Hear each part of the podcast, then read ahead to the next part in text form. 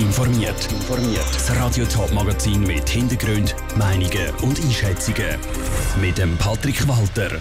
Was für Pläne der Bundesrat rund um die Corona-Impfung schmiedet und was für Pläne die Stadt Zürich für die Frühförderung der Zukunft hat, das sind zwei von den Themen im Top informiert. Wird die Corona-Impfung gratis? Gibt es einen Impfzwang? Und wer wird zuerst geimpft? Das sind Fragen, die in der letzten Woche heiß diskutiert worden sind, seit mehrere Unternehmen bekannt haben, dass ihre Impfstoffe vorwärts kommen. Darum geraten die Impfstrategie vom Bund immer mehr in Fokus. Der hat jetzt erste Punkte präsentiert. Für uns zusammenfassen tut Lucia Niveler. Die wahrscheinlich wichtigste Frage für viele ist die zu den Kosten der Corona-Impfung. Der Bundesrat hat entschieden, dass die für alle gratis sein soll. Die Kosten werden unter drei Parteien aufteilt, erklärt der Gesundheitsminister Alain Berset, aber in Details noch nicht klar sind. Vorgesehen wäre, dass der Bund ein sehr stolzer Betrag übernimmt, dass die OKP äh, Krankenversicherungen auch ein sehr stolzer Betrag übernimmt und dass es gäbe eine Finanzierung, die auch noch mit der Kantone zu diskutieren ist. Das ist auch der Gesundheitsdirektorenkonferenz wichtig gewesen. Es soll möglichst keine finanzielle Hürde für eine Impfung geben. Auch nicht geben soll es eine Impfpflicht, weder allgemein noch für das Gesundheitspersonal. Für die Leute im Gesundheitswesen soll es auch keinen Druck geben, sich impfen zu lassen, macht der Präsident der Gesundheitsdirektorenkonferenz, der Lukas Engelberger, klar. Ich sehe das nicht, dass wir mit irgendeiner Form von Zwang oder juristischem Druck hier wirken wollen. Wir setzen auf die Impfbereitschaft unserer Bevölkerung. Und ich glaube, die Bevölkerung wird sich auch impfen lassen wollen. Dass sich die Leute impfen lassen wollen, könnte gerade am Anfang aber zum Problem führen. In der ersten Phase werde es zu wenig Impfdosen haben, um alle Leute zu impfen. Darum gibt es eine Priorisierung, wer die Impfung zuerst überkommt. An dieser werde ich arbeiten, sagt Nora Chronik vom Bundesamt für Gesundheit hängen natürlich von den Impfstoffen ab und von den Resultaten, die wir noch bekommen müssen. Es sieht so grob aus, dass wir wahrscheinlich die ältere Bevölkerung und die Risikogruppen priorisieren würden. Erste Leute sollen aber gegen Ende Januar können geimpft werden.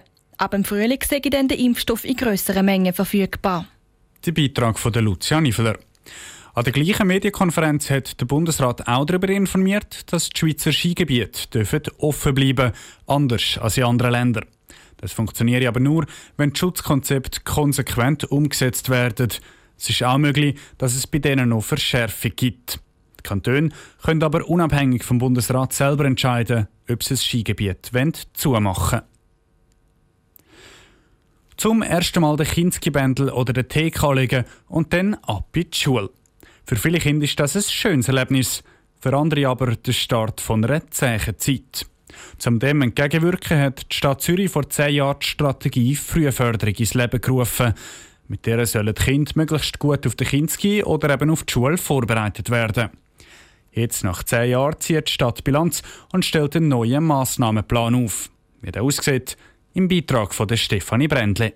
Kinder, die nicht gut Deutsch können oder in tieferen sozialen Schichten leben, sind das Zielpublikum der Frühförderung in der Stadt Zürich. Mit dieser sei in den letzten zehn Jahren schon viel erreicht worden sagt der Stadtrat und Sozialvorsteher Raphael Golta. Und das ist auch besonders wichtig, weil wenn man die Sprache noch nicht so gut kann wie die Gespänli, wenn man da gewisse Hindernisse hat, wo, wo, wo zu gross sind, dann, dann, dann ist das ein Hindernis, das noch ein Zeitchen erhalten bleibt und generell die schulische Entwicklung schwierig macht, auch die soziale Entwicklung schwierig macht. Viele Vorschulkinder in der Stadt Zürich können beim Schulantritt nur schlecht Deutsch. Das, weil zwei Drittel von ihnen die ohne Deutsch oder mit mehreren Sprachen aufwachsen. Als Gegenmaßnahme gibt es in den Kindertagesstätten eine Deutschförderung. Die erreicht laut Raphael Golta aber noch zu wenig Kinder. Darum sollen die Familien jetzt darauf noch mehr sensibilisiert werden. Und? Wir müssen für das aber auch schauen, dass wir noch stärker mehr Kitas mit reinholen in das Programm, wo sich beteiligen wollen, die nachher auch entsprechend von dem Angebot profitieren. Die Kita ist ganz, ganz eine wichtige Infrastruktur für die frühe Förderung. Kostet tut die Förderung nichts. Sie ist in den Kita-Kosten inbegriffen und die werden je nach Einkommen angepasst. Aber nicht nur Kitas sind eine wichtige Anlaufstelle, auch die Mütter- und Väterberatung. Darum soll die ausgebaut werden. Das ist ganz wichtig, zentrale Infrastruktur, gerade für junge Eltern, für neue Eltern, die dort beraten werden unterstützt werden. Ähm, wir versuchen jetzt auch im Hebammenbereich mehr zu machen, dass wirklich auch gerade die sozial schwächeren Familien stärker auf die wichtige Unterstützung zurückgreifen. Der ganze Massnahmenplan für die nächsten fünf Jahre kostet Stadt Zürich künftig gut 2,5 Millionen Franken mehr. Sie hofft aber, dass mit diesen präventiven Massnahmen später Kosten eingespart werden können. Der Beitrag von Stefanie Brändli. Zürich ist nicht die einzige Stadt in der Region, wo sich die Frühförderung auf die Fahne geschrieben hat. Zum Beispiel auch in Schaffhausen gibt es eine Deutschförderung für Vorschulkinder. Es war ein trauriger Tag, heute vor einem Jahr, wo der Köbi Kuhn gestorben ist. Der Köbi National war eine Legende im Schweizer Fußball, als Spieler und Trainer vom FC Zürich und später als Nazi-Trainer. Zu meinen Ehren hat die Stadt Zürich heute Gedenktafeln enthüllt. Eine Ehre, die nicht jedem gewährt wird. Sabrina Zwicker. In Zürich-Wiedeke, wo die Gedenktafel vom Köbi Kuhn hängt, ist er 1943 auch geboren und hat er auch angefangen zu shooten. Mit ihm als Trainer ist der FC Zürich sogar sechsmal Schweizer Meister geworden. Die Schweizer Nazi hat er sieben Jahre trainiert. Seine fußballerischen Erfolge sind laut dem Stadtrat Filippo Leutenegger aber nicht alleine der Grund, warum er jetzt in Zürich verewigt worden ist. Der Köbi Kuhn war ein richtiger Zürcher Bub. Er ist in Zürich aufgewachsen, er war in Zürich verwoben. Ich glaube, das hat ihn sowieso ausgezeichnet, seine Treue zu Zürich und er hat natürlich äh, fußballerisch äh, etwas Grosses geleistet und darum heißt er ja nicht umsonst äh, der unkrönte König von Zürich als Fußballer. Darum eben die Gedenktafel.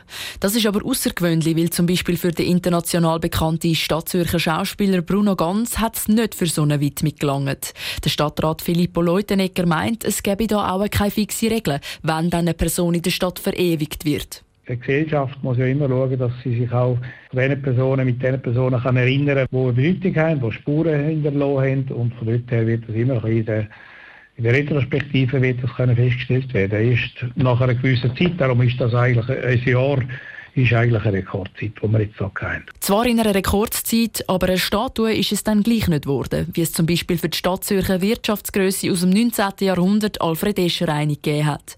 Und das sogar prominent vor dem Zürcher Hauptbahnhof.